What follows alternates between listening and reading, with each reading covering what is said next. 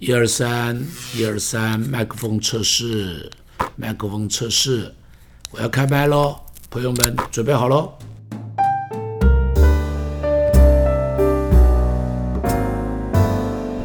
亲爱的朋友，新春刚开始，祝福你，人生要做一个有目标的人。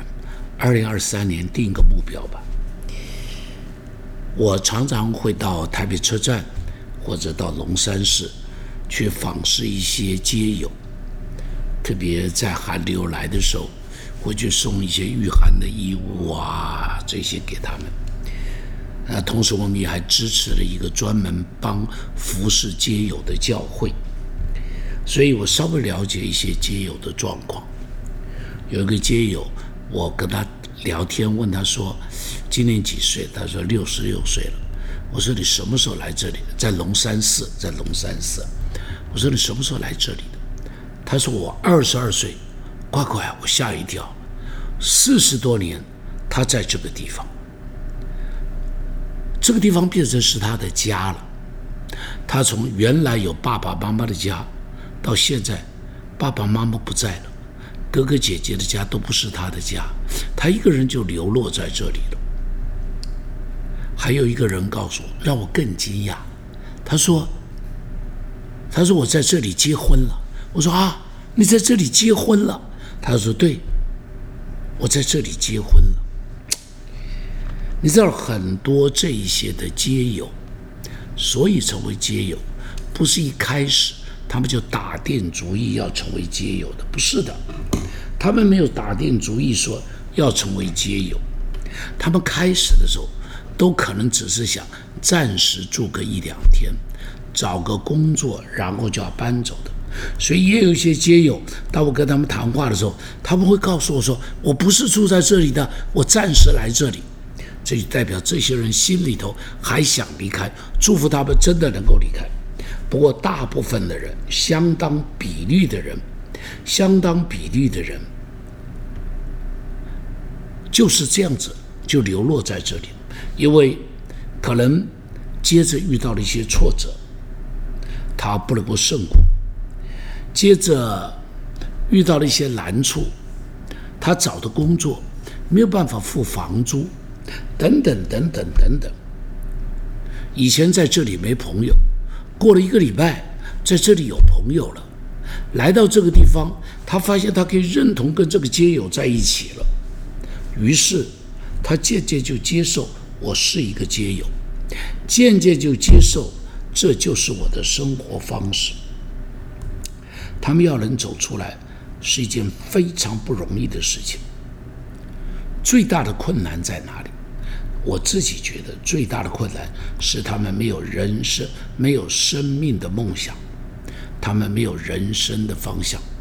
所以，人生吃一顿饱饭可以了，睡在这里很舒服，不必付房租，就这样过日子。当他没有梦想的时候，就是这样。我也帮助很多的根生人，特别是吸毒的。以前我们有一个专门的工作坊，就是帮助这吸毒的人工作啊。在我们这里还有宿舍啊，发薪水给他们。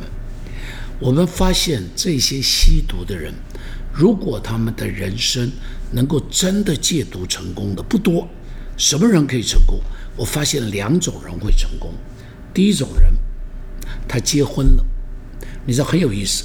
结婚以后，他开始有目标，他开始有责任，于是他会比较认真，妻子会鼓励他，他会成功。第二种人，他做传道了，哈哈，做传道了，他的生命也开始有一个不一样的目标了。这种人会成功。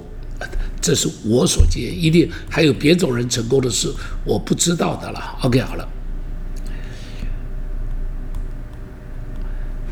同样啊，今天世界上也有一些人，虽然不是皆有，有个正常的工作与生活，但是问到他们生活的目标及梦想的时候，往往一脸茫然，每天就是朝九晚五，上班下班，吃吃喝喝。看看电视，打打麻将，看滑滑手机，一天就过去了，一个月就过去了，一年就过去了。这样的人生啊，是一个什么样的人生呢？跟一个流浪汉的人生是差不多，跟一个皆有的人生是差不多。他们当一个人没有目标的时候，就是生命的流浪汉而已。开车的人要有一个目标，他才知道开到哪里去。当然，你随便游车河那是另外一件事。基本上头，开车的人都说我要去台北车站，我要去一零一，我要到新新竹棒球场，是台湾最有名的棒球场。那么，你有一个目标，你才知道怎么开车。爬山的人也是一样，知道说。今天我要去爬合欢山，今天我要去爬雪山，今天我要去爬阳明山，我去爬七星山，今天我要去爬观音山。你看，有个很清楚的目标。没有一个人啊是出去散步的时候，今天晚上出去散步，哎，不小心今天黄昏散步，哎，不小心走一走，走一走就走到玉山来了，没这回事情，没有这回事情。圣经中间的人物，历史中间的人物，你都会发现，神明中间会成就一些事情的，都是有理想、有目标、有梦想的人。摩西有个目标，要把以色列百姓带出埃及。圣经中间的尼西米有个目标，那个目标是要去把耶路撒冷城重新把它城墙盖好，恢复这个城市的荣耀。金恩牧师有一个目标，马丁路德金恩，他有个目标非常有名的，就是他的那篇演说说：“I have a dream，我有一个梦想。”美国每个中学的孩子、小学的孩子都得读他的这篇这这个这个这个演说。他说：“我有一个梦。”他说：“有一天呢，在这个有一天，这个奴隶的小孩跟奴隶主人的小孩，大家可以成为好朋友。”他说：“我有一个梦，有一天，有一天，别人来讲我的小孩的时候，不用他的颜色来评断他，而是用他的品德来评断他。”他说：“我有一个梦，我有一个梦，有一天，这个世界上边的人，大家在一起的时候，不再有这种肤色和种族等等等等。对不起，我背不太出来了哈。他的梦想，但那就是他的梦，很了不起。”这个梦就带来了一九六零年代的所谓的民权革命，把整个美国翻了过来。不，所以在美国现在，如果讲到 BIOS，那是不得了的；讲到种族的歧视，那是不得了的，不可以有任何的歧视的。它影响不止美国，它影响全世界啊，影响全世界，让全世界人都知道，无论红、黄、黑、白种，管你什么颜色。管理什么样种族，在上帝的面前，在世人的眼前，都应当一视平等，一律平等。福特有个梦，福特汽车的老板，他说他有个梦是什么？他说我看到将来这个马路上不再有马车，开的都是一辆一辆的汽车。还会有一个梦，将来只要稍微好好工作的人，有正常工作的人，都可以买得起一辆汽车。谁能够想到这件事情？当时的时候，马路上跑的都是马，所以叫马路吧；马路上跑的都是马车，所以叫马路吧；所以叫马路吧。谁会想到，现在在马路上你看不到马，也看不到马车，你看到的是一辆一辆的汽车。当时，当时一百多年前，福特就已经看见，应当说快进屋这个，他就已经看见。他的这个梦果然成就了，所以你知道福特汽车生产出来的汽车都是国民车。为什么是国民车？因为他的梦是希望每个人开得起的，不是那种豪华的车，不是那种非常奢侈的车，啊，不是那种劳斯莱斯啊，而是非常普通的，因为那是他的梦。比方孙中山先生，他就说他有个梦，那个梦是什么样？推翻满清，推翻帝制，建立民国。他有个梦是什么？要建立一个哈，这个民主的，啊啊，一个什么自由的、平等的、博爱的中国。这是他讲的话。你看，他就一直追求这个梦想，所以果然后来满清被推翻了。虽然到现在中国人还不是非常的民主，中国人还不是非常的所谓的能够享受到孙中山先生所想的那全然的自由平等啊。但是他的梦真的这么想，真的就这么样子达成了。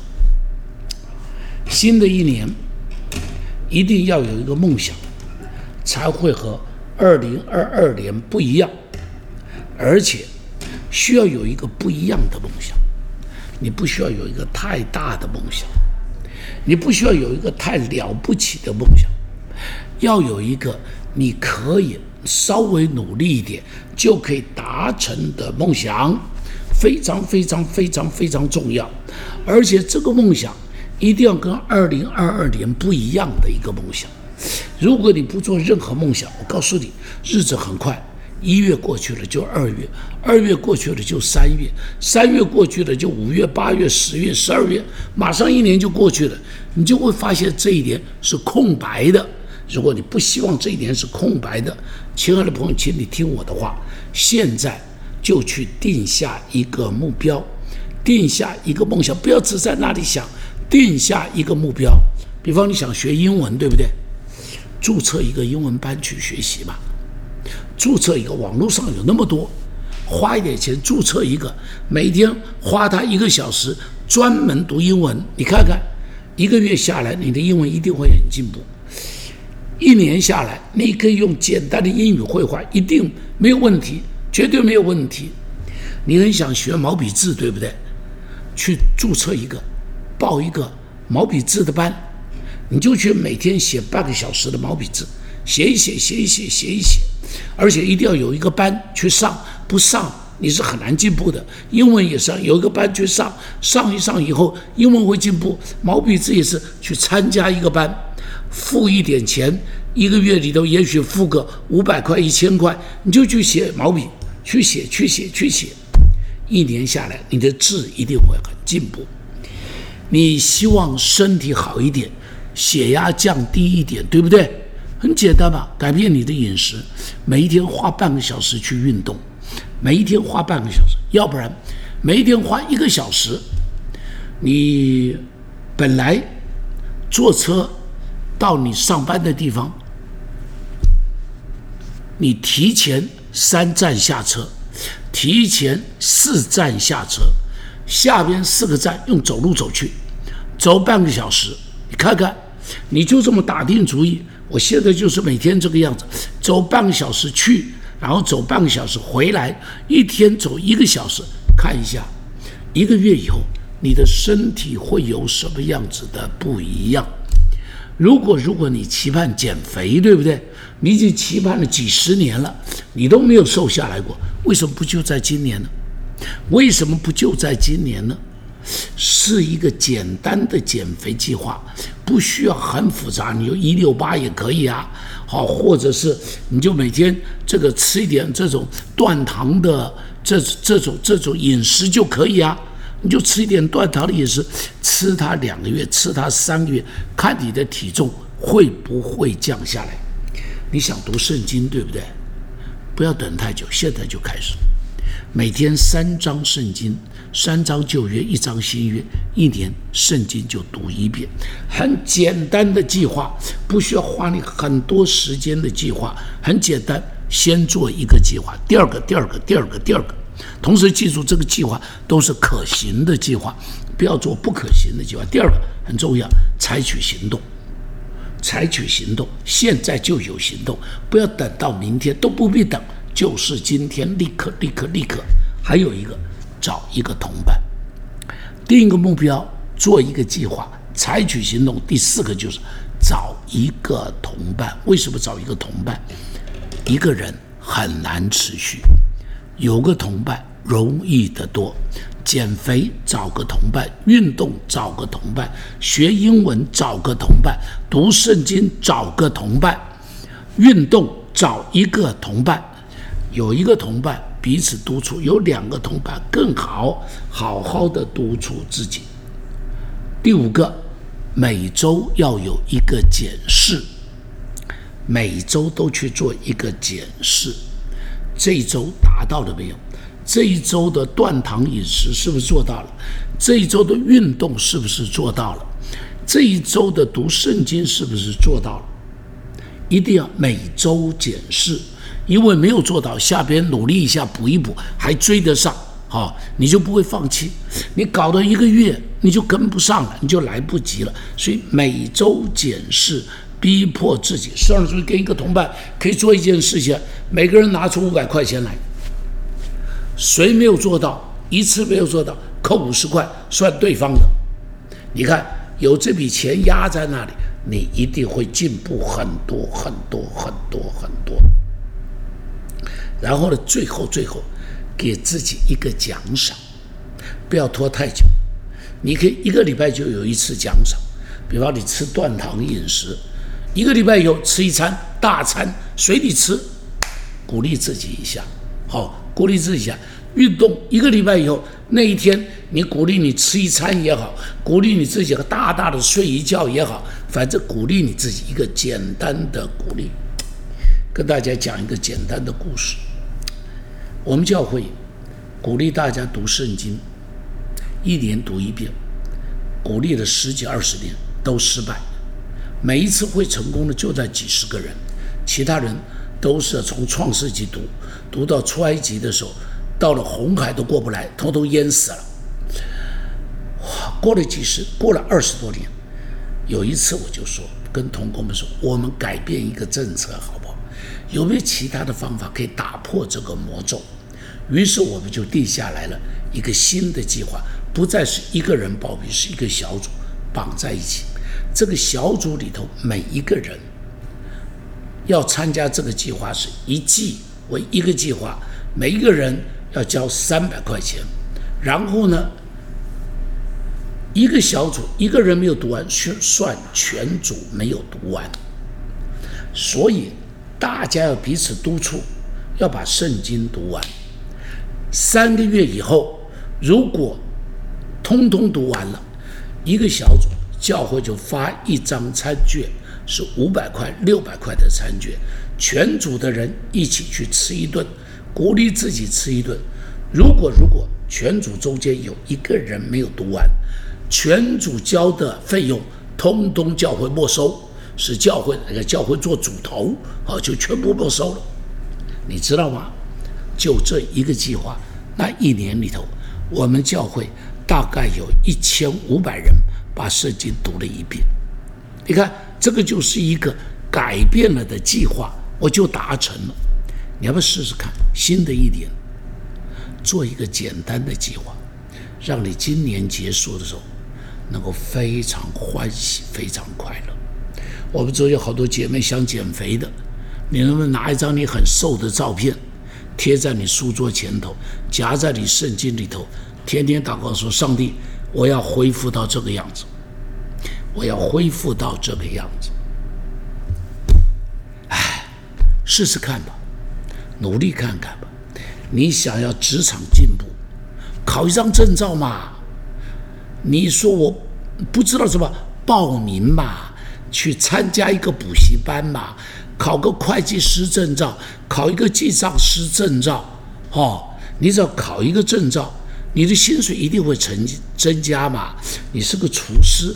考一个证照吧，你是个土木设计师，考一个土木技师执照吧；建筑师考一个建筑师证照吧。有了建筑师证照，你就不用打工了，自己接案子了吧？你薪水不就增加了吧？我祝福你，今天听我这一个 podcast 的人，有许多人，这一年过去，你要变成建筑师，你要变成土木技师，你要变成会计师。好，你要变成这个这个厨师，考到乙级证照，你有乙级证照的厨师，到哪里找工作都容易啊，而且薪水都比别人高啊，都可以比别人高啊，祝福你，要不一样。